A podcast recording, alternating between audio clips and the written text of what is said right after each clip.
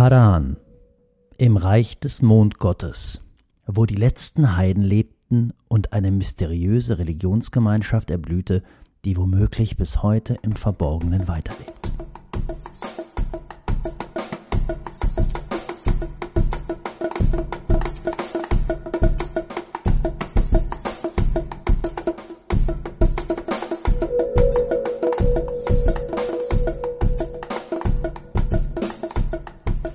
Mit routinierter, eines Kalifen würdigen Geste nahm Al-Ma'amun die Huldigung der Untertanen entgegen. Die Gesandtschaft verneigte sich vor ihm und hieß ihn willkommen. Es war wohl das Jahr 830, als Ma'amun sich bereits in Jerusalem aufgehalten hatte, um dem Felsendom seine Handschrift aufzudrücken. Nun gastierte er hier, in Obermesopotamien, unweit der heutigen türkisch-syrischen Grenze. Immerhin befand sich der Beherrscher aller Gläubigen auf einem militärischen Feldzug gegen die Byzantiner und führte eine stattliche Streitmacht an. Da musste man ihn schon gütlich stimmen und dafür sorgen, dass seine Offiziere möglichst mit Schonung requirierten und den Einheimischen nicht buchstäblich die Haare vom Kopf fraßen. Diese Haare trugen die merkwürdigen Gesellen, die Al-Ma'amun an diesem Ort entgegentraten, lang und lockig. Ihre würdevollen, aufrechten Leiber kleideten sie in Gehröcke. Al-Ma'amun war ein gelehrter Herrscher, der schon einiges gesehen hatte und sich besonders für die antiken Bräuche und Kulturen des Orients interessierte. Solche Outfits hatte er in Bagdad schon einmal gesehen, womöglich sogar an seinem eigenen, dem abbasidischen Kalifenhof. Aber wer waren diese Leute?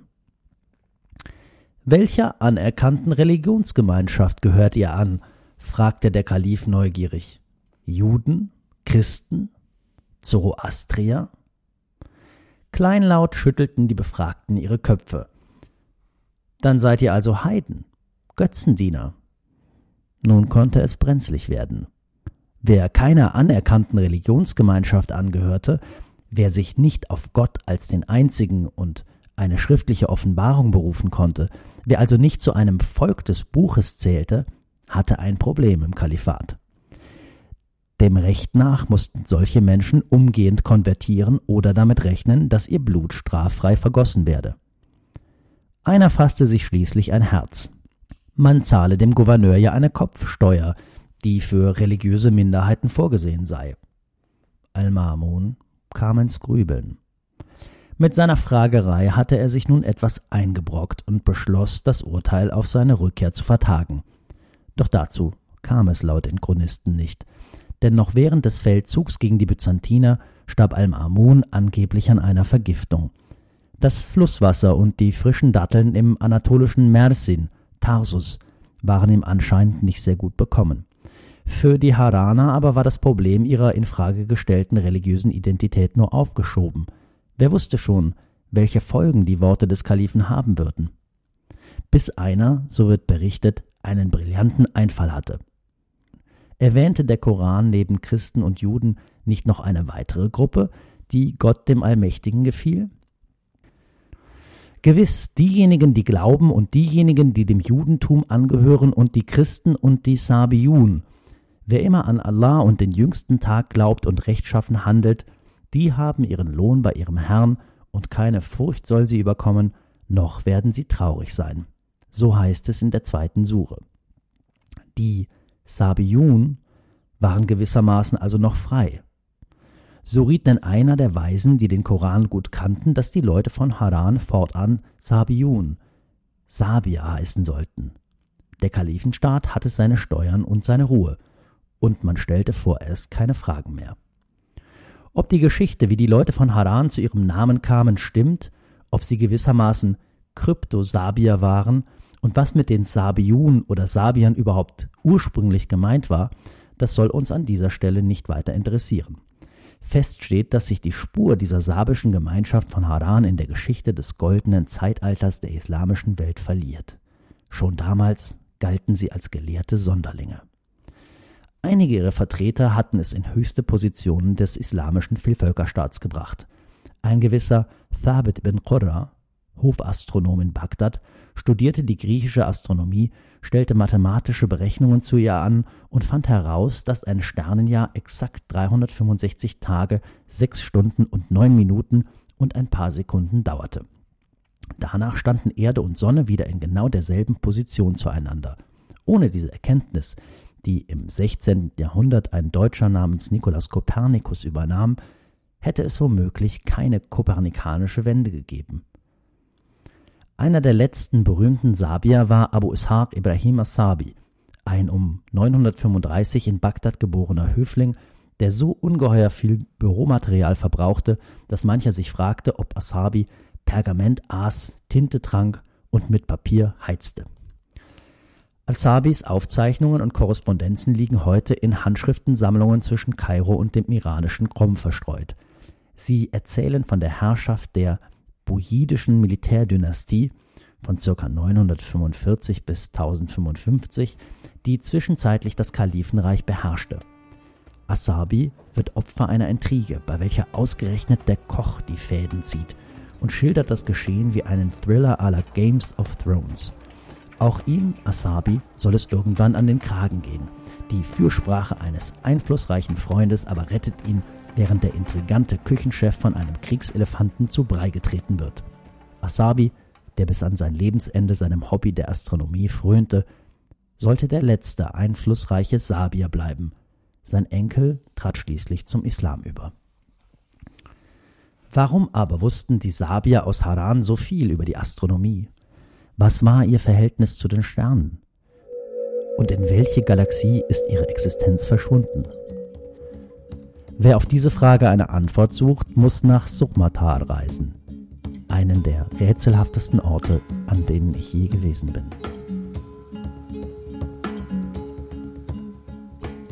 Von Haran dauert die Fahrt noch einmal eine gute Stunde. Es geht nach Osten, parallel zur syrisch-türkischen Grenze.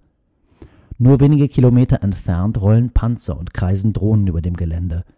Die türkische Armee führt in diesem Frühjahr wieder einmal eine Militäroperation durch und macht Jagd auf kurdisch geführte Milizen in dem umkämpften Nachbarland. Auf dieser Seite der Hügelkette, hinter der die Grenze liegt, ist es nahezu idyllisch still. Hinter Getreidefeldern treten Felsen hervor. Dann erscheint hinter einer Biegung ein merkwürdiges Gebilde, so plötzlich, dass ich buchstäblich in die Eisensteige kehrt mache, den Wagen am Straßenrand abstelle und eine Anhöhe hinauf marschiere. Jemand muss hier vor sehr langer Zeit drei quaderförmige Hohlräume in den Fels geschlagen haben, mindestens zehn Meter hoch. Was auf den ersten Blick aussieht wie ein Steinbruch, wirkt dann wie ein Getreidespeicher, vielleicht aber auch ein Felsengrab, eine Art Tempel oder ein Versammlungsraum? Ohne Antwort auf diese Frage fahre ich weiter, biege nach einer Weile von der Landstraße ab und suche nach der Ortschaft Suchmatar. Das allwissende Netz hat mich verlassen. Google Maps schweigt still. Nach einer Weile kommt mir ein ruckelnder Kastenwagen entgegen, dessen Insassen mir auf Arabisch den Weg erklären können. In diesem Teil der Türkei spricht die Bevölkerung Arabisch, Gott sei Dank. Die Landschaft wird nun deutlich schroffer und Felshügel und Täler wechseln sich ab. Dann schließlich erreiche ich das sichtlich arme Dörfchen Suchmatar, eine Siedlung aus Lehmbauten. Und plötzlich, wie aus dem Nichts, ist eine Schar Kinder da und begleitet meinen Wagen feixend und johlend bis zum Ende der Dorfstraße. Wenig später kraxeln wir gemeinsam zum Heiligtum von Suchmatar empor. Der Chef der Bande, ein etwa achtjähriger Junge, bietet sich als mein Fremdenführer an. Er braucht mir seinen Namen eigentlich nicht zu sagen, denn wie der Großteil der männlichen Bewohner dieser Gegend heißt er Ibrahim, wie Abraham, der Prophet, der in Haran und Umgebung gelebt haben soll. Stolz präsentieren die Kinder ihr Kulturerbe. Zwei Reliefs sind in den Felsen gemeißelt und noch deutlich zu erkennen. Eine männliche Figur, deren Haupt von einem Nimbus, einem Strahlenkranz umgeben ist. Ist dies der Mondgott Sin? Oder ein Herrscher namens Mana, der diese Stätte zu Ehren des Gottes erbauen ließ? Links daneben eine Büste, deren Antlitz keinerlei Konturen mehr aufweist. Womöglich wurde es gründlich zerschlagen. Die merkwürdige sichelförmige Kopfform erinnert an ein Alien. Tatsächlich erkennt man bei genauerem Hinsehen, dass hinter dem Konterfei die Konturen eines liegenden Halbmonds in den Fels gemeißelt wurden. Oberhalb dieses Reliefs liegt ein Felsplateau, in dessen Mitte syrisch-aramäische Schriftzeichen eingemeißelt sind, wie man sie in der Antike schrieb. Von hier aus lässt sich die Landschaft überblicken und sieben Hügel, die ebenfalls einmal als Kultstätten gedient haben könnten. Sieben Himmelskörper. Mond, Merkur, Venus, Jupiter, Mars, Sonne und Saturn. Lag hier in der Einöde von Surmatar das sagenumwobene Planetenheiligtum? Auf einigen der Hügel zeichnen sich Steinquader ab. An einem davon befinden sich die Reste eines ovalen Sakralbaus. Eine Beschreibung, die mir bei seinem Anblick in den Sinn kommt, passt auf diesen Ort. Sie stammt aus dem wunderbaren Buch des Geographen Al-Mas'udi aus dem zehnten Jahrhundert, das von den Anfängen der Welt und ihren Mysterien berichtet und einen alchemistischen Namen trägt. Die Goldwiesen und Edelsteingruben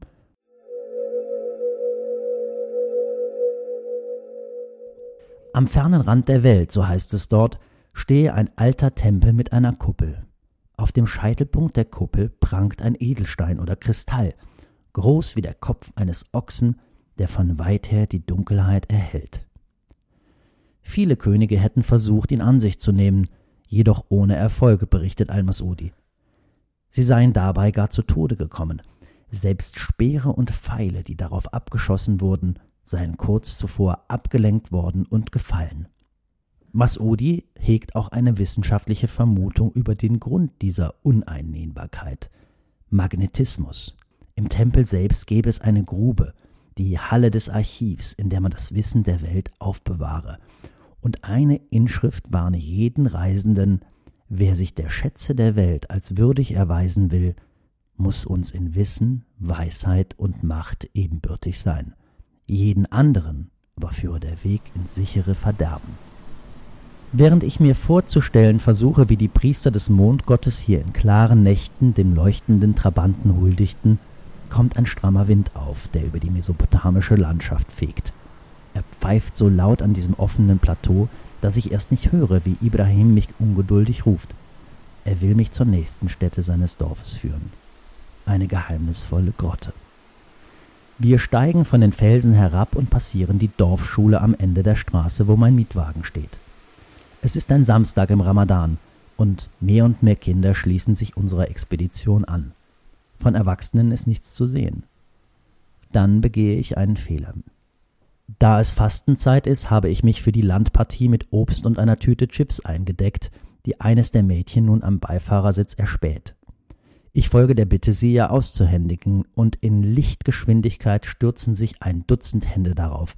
Die Tüte explodiert mit einem Knall, es gibt Geschrei, es fliegen Fäuste und Beschimpfungen, sogar ein paar kleine Steine in unsere Richtung, geworfen von denen, die leer ausgegangen sind. Ibrahim, sein Freund Musa und ich trollen uns geschwind, denn Ibrahim hat noch eine andere Gefahr entdeckt. Der Bürgermeister hat am anderen Ende des Dorfes die Bühne betreten und nähert sich. Er wird die Kinder womöglich bald von dem fremden Besucher fortjagen, um selbst die Führung zu übernehmen. Wir verschwinden daher in der Grotte, in der ich bequem aufrecht stehen kann. Die Wände sind vom Ruß von Holzfeuern und Öllampen geschwärzt die Reliefs zerschlagen, aber dennoch erkennbar. Lebensgroße Figuren, womöglich Götter in Menschengestalt. Sieben an der Zahl, wie die Himmelskörper. An einer Wand ist deutlich noch die Mondsichel zu erkennen. Ein kultischer Versammlungsort jener Glaubensgemeinschaft, die sich später Sabia nennen sollten. Oder vielleicht gar das geheime Archiv des Mondtempels, über das die Planeten wachen. Ein französischer Diplomat und Epigraphiker namens Henri Pognon dokumentierte als erster Westeuropäer diesen Ort, weshalb er auch als Pognons Höhle bezeichnet wird. Manche Wissenschaftler vermuten, dass hier in Sochmata tatsächlich der Mondgott Sin und in den umliegenden Tempeln die Gestirne angebetet wurden. Andere meinen, dass es sich um Grabhügel für eine Elite handeln könnte, die hier am Rande der Welt herrschte. Eine Inschrift deutet darauf hin, dass die meisten der heute noch sichtbaren Sakralbauten und Reliefs von Suchmatar im zweiten Jahrhundert nach Christus entstanden. Es war jene Zeit, in der sich Römer und Parther hier am Oberlauf der beiden Ströme Euphrat und Tigris bekriegten. Sochmatar war Teil der Osroene, eines kleinen antiken Fürstentums, das wie Hatra in den Bloodlands zwischen Römern und Persern existierte. Politisch mochte es ein Randgebiet sein. Kultisch, aber ein Nabel der alten Welt. Etwas davon ist noch zu erahnen, wenn man von Suchmatar etwa eine Stunde zurück nach Westen fährt und wieder nach Haran gelangt.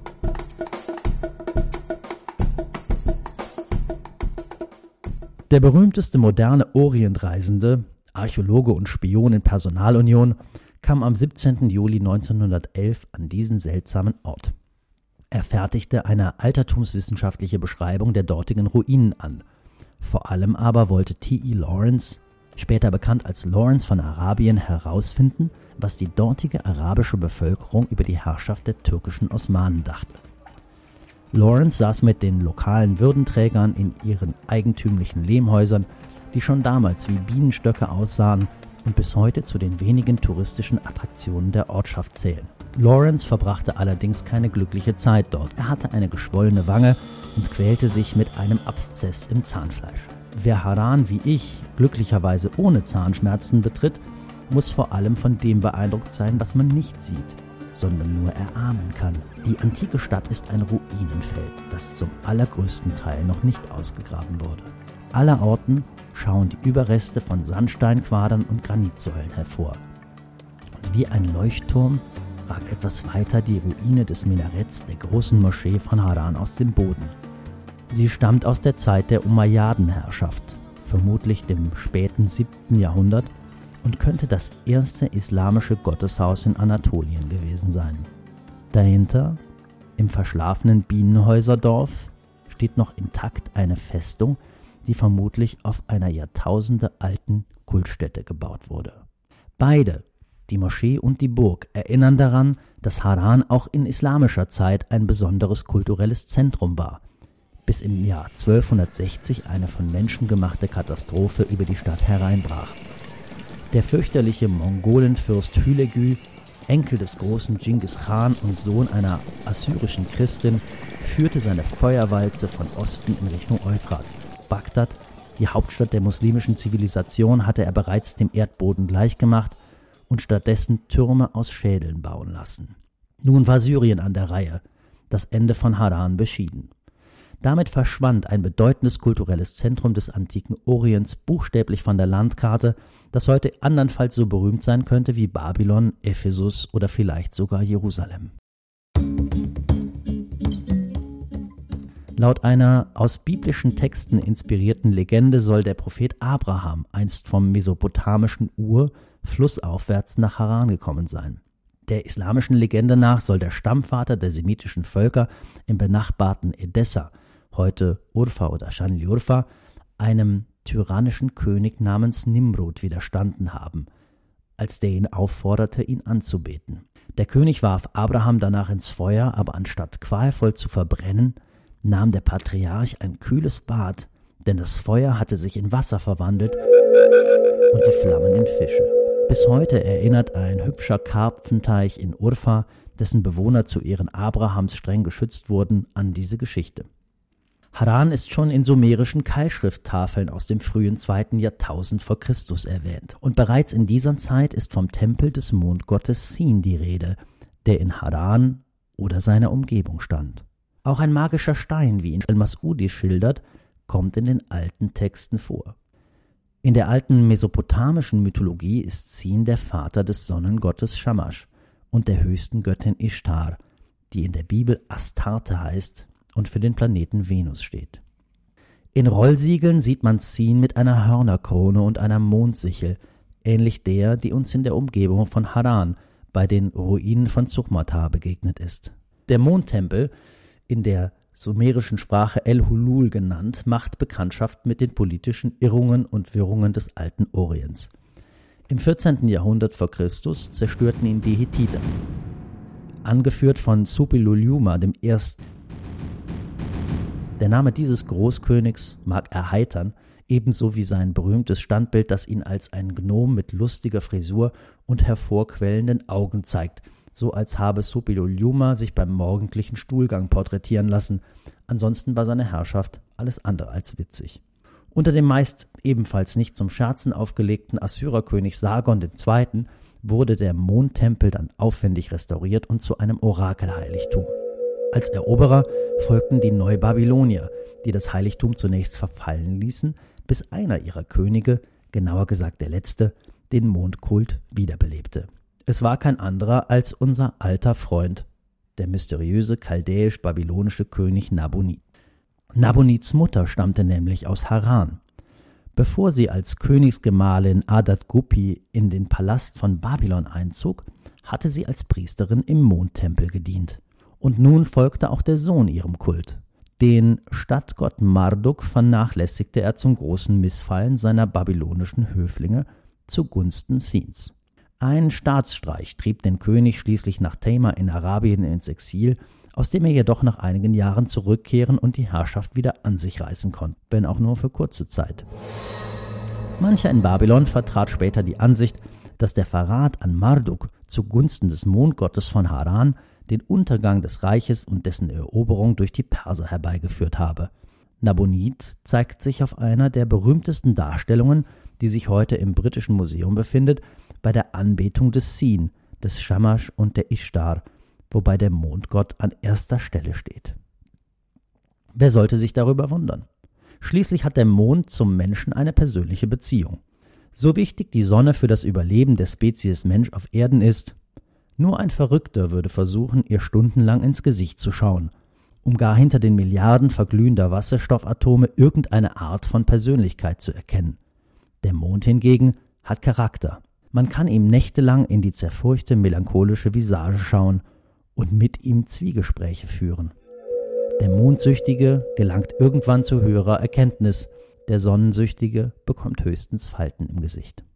Das Mondheiligtum von Haran gelangte zu solcher Prominenz, dass man die Umgebung als Sitz des Gottes Sin betrachtete, sein Wohnort gewissermaßen und sein Herrschaftsgebiet dazu. So wie die Stadt Babylon dem Marduk und Jerusalem dem Gott der Hebräer Jahwe unterstanden hatte. Was sich allerdings in Haran zutrug, dürfte sich von Kulthandlungen in Judäa deutlich unterschieden haben.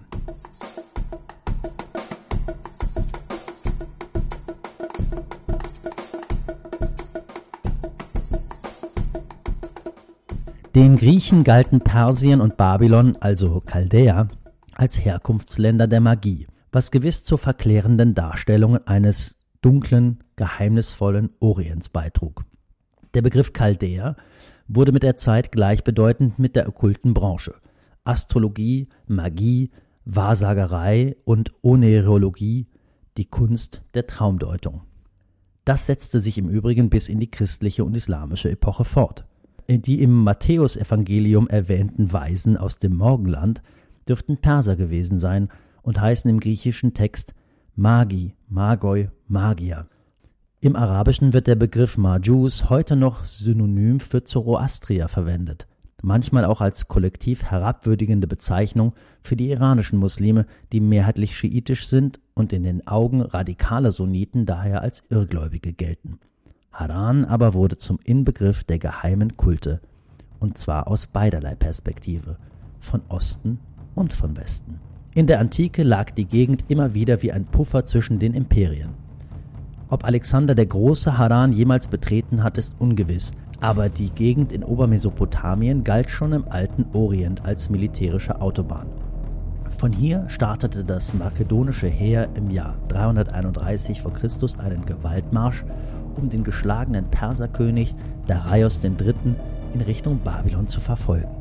13 Jahre später, im Winter 318, hockte in Haran Alexanders einstiger Sekretär Eumenes und grübelte darüber, wie man das Riesenreich zusammenhalten könnte. Nach dem Zusammenbruch des Alexanderreichs und seiner Nachfolger, den Diadochen, wurde Obermesopotamien zum ewigen Schlachtfeld. Das Gemetzel von Kare, dem römischen Namen für Haran, 53 v. Chr. haben wir bereits erwähnt. Römer und Parther, Byzantiner und Sassaniden bekriegten sich unablässig. Und zwischenzeitlich schien es beiden in den Kram zu passen, dass wenn schon die eine Seite dort nicht herrschen konnte, es auch der anderen nicht gehört.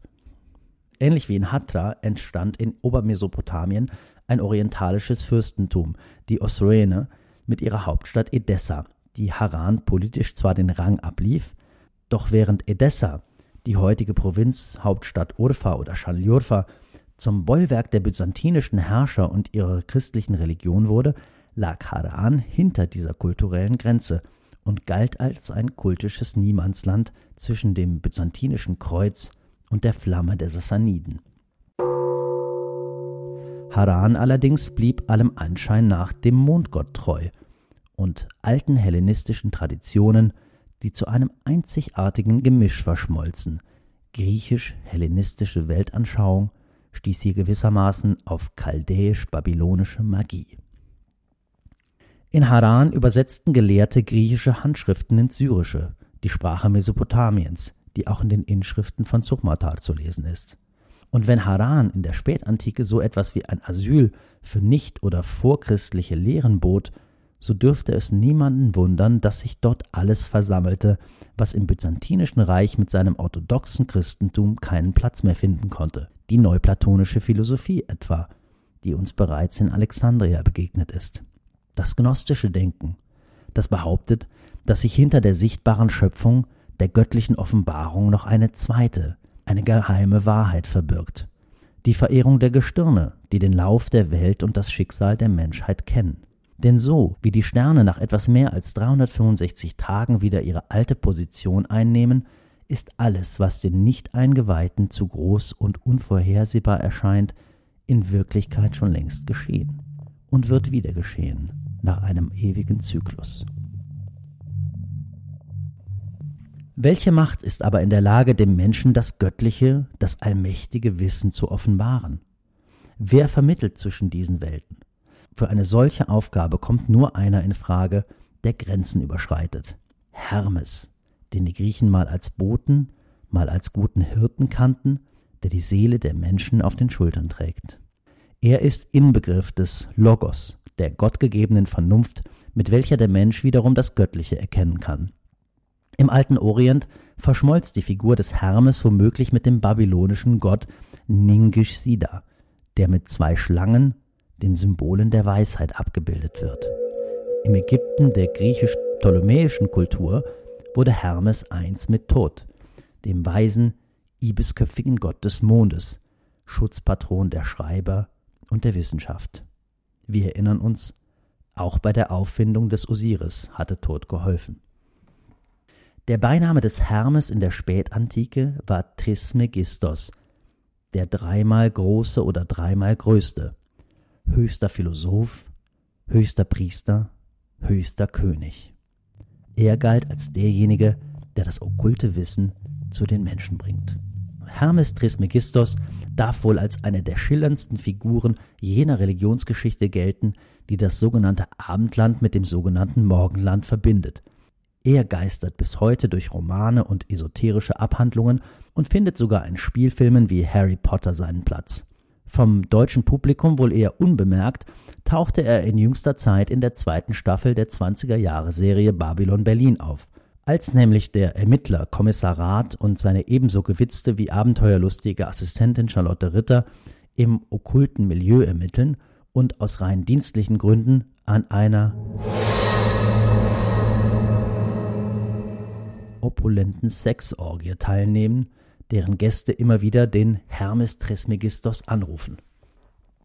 Generationen von esoterischen Zirkeln und Geheimgesellschaften verehrten Hermes, vom Renaissancefürsten Cosimo von Medici bis zum Dichterfürsten Goethe.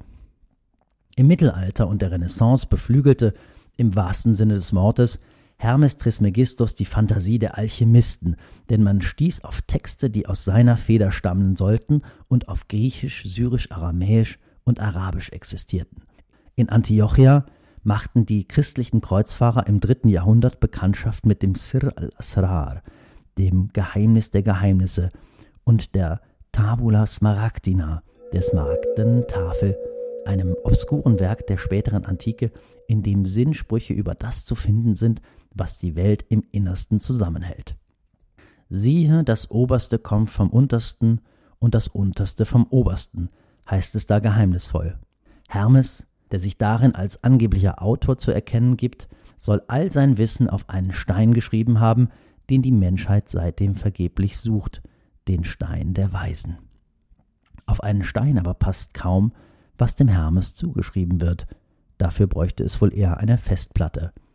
Der ägyptische Priester Maneto oder Manetot, also Weisheit des Tod, der im vierten oder dritten Jahrhundert vor Christus lebte, spricht von sage und schreibe 36.552 Büchern aus des Hermes Federn. Zum Vergleich, die sehr produktive Jugendbuchautorin Enid Blyton brachte es auf 800 Titel. Der frühchristliche Autor Clemens von Alexandrien wusste im dritten Jahrhundert immerhin noch von 36 Büchern des Hermes zu berichten. Hermetische Götterhymnen, Hieroglyphenschriften, astrologische, medizinische und philosophische Traktate sowie Anweisungen für Kulthandlungen. Das heute aus byzantinischen Handschriften bekannte Corpus Hermeticum, also des Hermes gesammelte Werke, umfasst 18 Traktate, großenteils aus Perspektive eines mysteriösen Ich-Erzählers.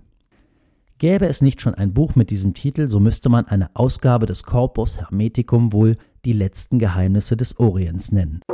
Mythologie, Religion und Naturphilosophie zusammengetragen aus Ägypten, Griechenland, Arabien, Mesopotamien und der iranischen Welt. Nicht zu vergessen die jüdischen, die christlichen und später auch islamischen Einflüsse. Dieser Synkretismus schien offenbar perfekt nach Haran zu passen, wo man die Motive und Symbole variierte, aber offenbar an einer Konstante festhielt, nämlich dass alles aus dem einen hervorgeht. Das eine aber, die höchste Macht und das höchste Prinzip, konnte weder Raum noch Form noch Zeit kennen. Vor dem Hintergrund dieser Annahme, die uns inzwischen aus dem neuplatonischen Denken bekannt ist, rückt nicht das eine und ewige Selbst in den Mittelpunkt des Interesses. Es war unendlich fern, und zugleich steckte es in allem. Viel interessanter schien daher die Macht, die zwischen dem Allumfassenden und dem Irdischen vermittelte, die mit beiden Welten Kontakt aufnehmen konnte. Woher aber weiß man, dass die Haraner, die späteren Sabier, diesen Synkretismus praktizierten und den Hermes Trismegistos ehrten? Und wie kam dieser Kult überhaupt dorthin? Es sind vor allem muslimische Gelehrte, die uns auf diese Spur führen, denn sie scheinen das Wissen der Sabier von Haran für eine besondere Fähigkeit zu bewundern. Sie hantierten mit allerhand magischen Symbolen und merkwürdigen Kulten. Sie beanspruchten geheimes Wissen. Allerdings schienen sie offenbar in der Lage zu sein, ihre Weltanschauung nach guter hellenistischer Tradition rational zu erklären. Der anonyme Autor eines alchemistischen Werks aus dem 11. Jahrhundert berichtet, die Haraner seien Magier, welche die alte ägyptische Sternenkunde praktizierten. Nach dem Untergang des ägyptischen Kultes auf dem Plateau von Gizeh, also in Memphis, würde man gemäß einer Verheißung das alte Wissen an einer neuen Stätte wieder zum Leben erwecken. Der Geograf Al-Mas'udi wiederum weiß, dass unter der Regierung des Kalifen Omar II. zwischen 717 und 720 das Zentrum der geheimen Wissenschaften von Alexandria nach Nordsyrien verlegt worden sei. Alexandria war, wie wir wissen, die Hochburg der Hermetiker in der Spätantike. Für die Alchemisten hatte Haran aber noch eine andere Bedeutung. In den Steinbrüchen Obermesopotamiens fanden sich seltene und kostbare Mineralien, funkelnde Steine, die in keinem Labor fehlen durften. Denken wir nur an den magischen Stein, von dem Al-Mas'udi berichtet. Vor diesem Hintergrund ist es wahrscheinlich, dass Haran als spirituelles Zentrum von zwei sehr gegensätzlichen Entwicklungen im Oströmischen Reich profitierte.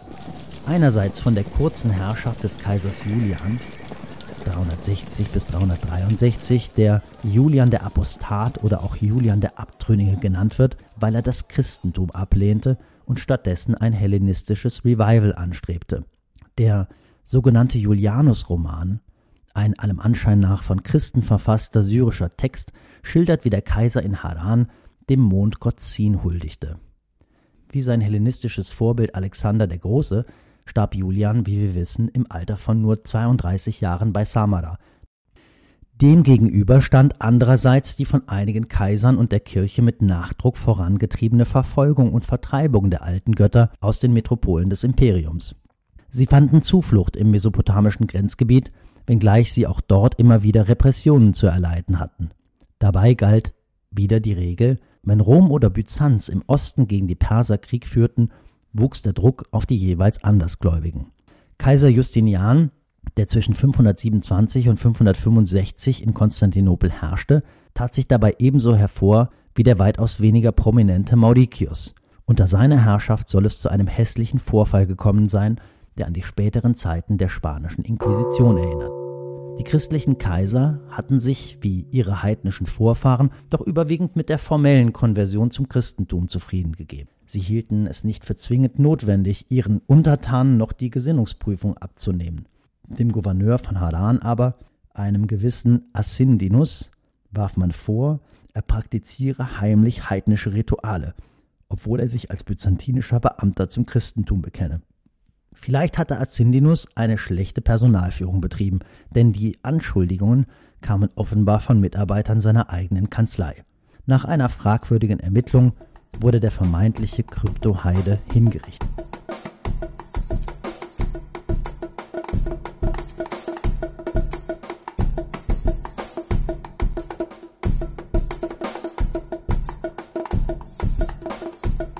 Offenbar fürchtete die Staatsmacht Gerüchte, wonach sich an mehreren sensiblen Stellen im Reich Heiden erheben würden, die offiziell dem Christentum beigetreten waren, aber im Geheimen ihre magischen Rituale weiter praktizierten.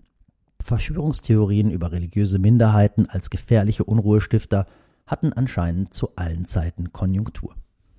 Wie muss man sich das spirituelle Leben in Haran nun vorstellen? Wie eine große Goa-Party? oder doch eher wie die exklusive Anlage einer Sekte? Wäre letzteres zutreffend, die spätantiken Autoren hätten wahrscheinlich eifrig darüber berichtet, zumindest das, was sie vom Hörensagen wussten. Es bleibt aber ein Rätsel. Vielleicht gab es in Haran beides, so wie bei heutigen Geheimreligionen, einen Kreis, in dem das gemeine Volk Göttern und Planeten huldigen konnte, und einen, in dem sich die Eingeweihten mit Gott und der Welt, dem Sakralen und Profanen, auseinandersetzten.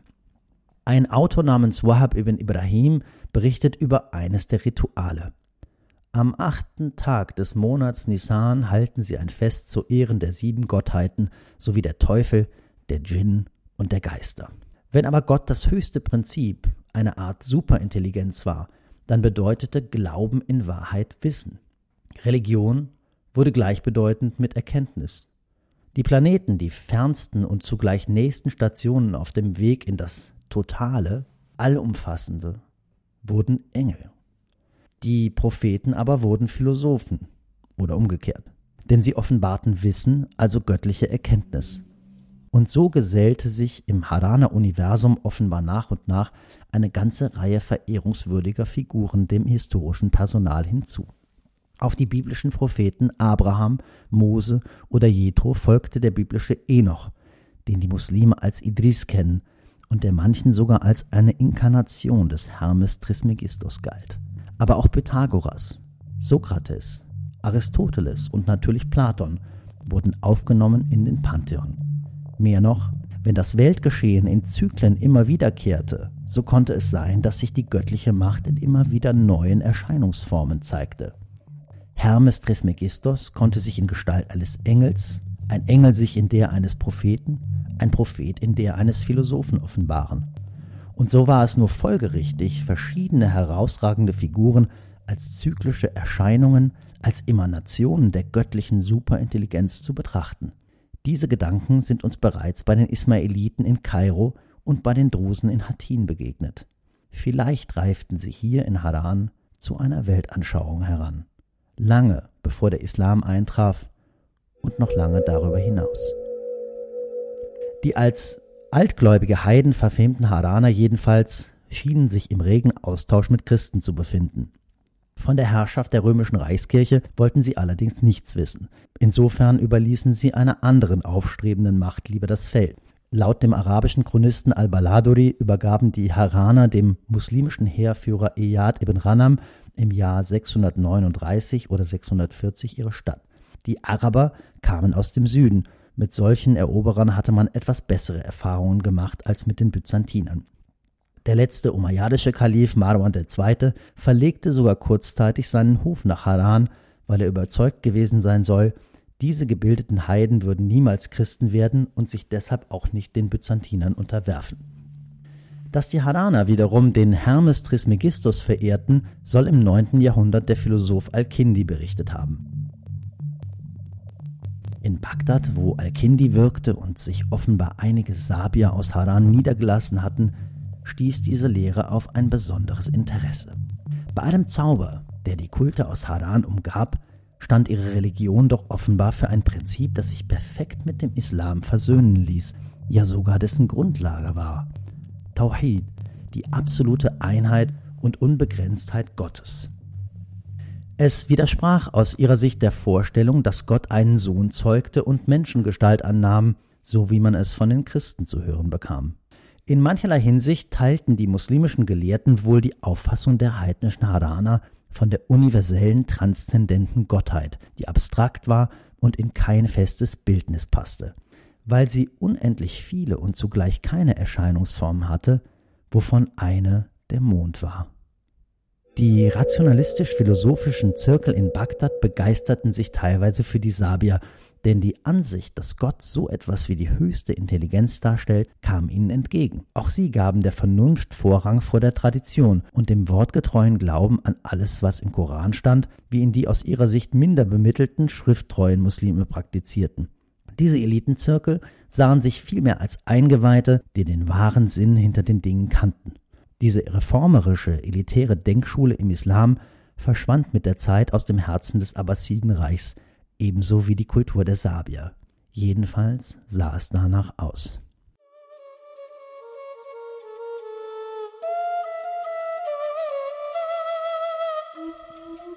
Gewiss hatte das Exklusive seine Vor- und Nachteile. Es war spannend und geheimnisvoll, sorgte aber immer auch dafür, dass sich infame Gerüchte um eine Gemeinschaft sponnen.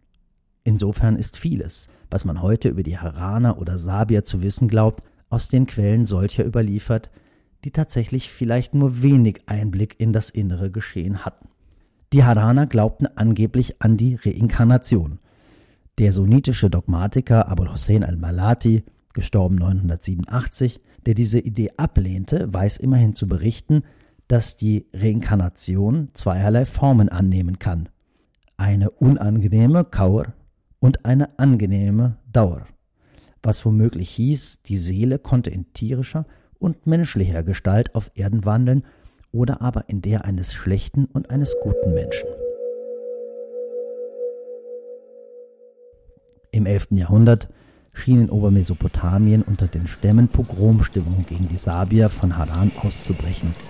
Es mehrten sich die Überfälle auf die Tempel, Immer mehr wurden anscheinend in die Konversion oder aber die Immigration getrieben. Schließlich machten dann die Mongolen dem städtischen und kultischen Leben in Haran ein blutiges Ende. Es gehört wohl zu den Ironien der Geschichte, dass ausgerechnet einer der Vordenker des Extremismus, auf den sich heute noch zahlreiche islamistische Gruppierungen berufen, ein Sohn der Stadt Haran gewesen ist. Der Dogmatiker Ibn Taymiyyah, auch Al-Harani genannt, hetzte gegen die esoterischen Minderheiten, einschließlich der Sabier. Man muss eben Taimir zugute halten, dass er inmitten der Mongolenstürme in Syrien lebte und daher mutmaßlich grundsätzlich gestresst gewesen ist. Seine hetzerischen Ausfälle entschuldigt das allerdings nur zum Teil. Unter allen Götzendienern hasste Ibn Taymiyya am meisten diejenigen, die nach seinem Urteil nur vorgaben, Muslime zu sein, also religiöse Minderheiten und Sekten, die das Denken der Haraner in den Islam überführt hatten.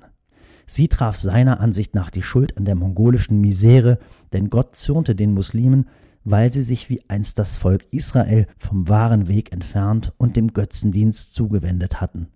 Waren die Sabier, die laut historischen Quellen als Gemeinschaft zu dieser Zeit gar nicht mehr existierten, etwa in anderer Gestalt zurückgekehrt?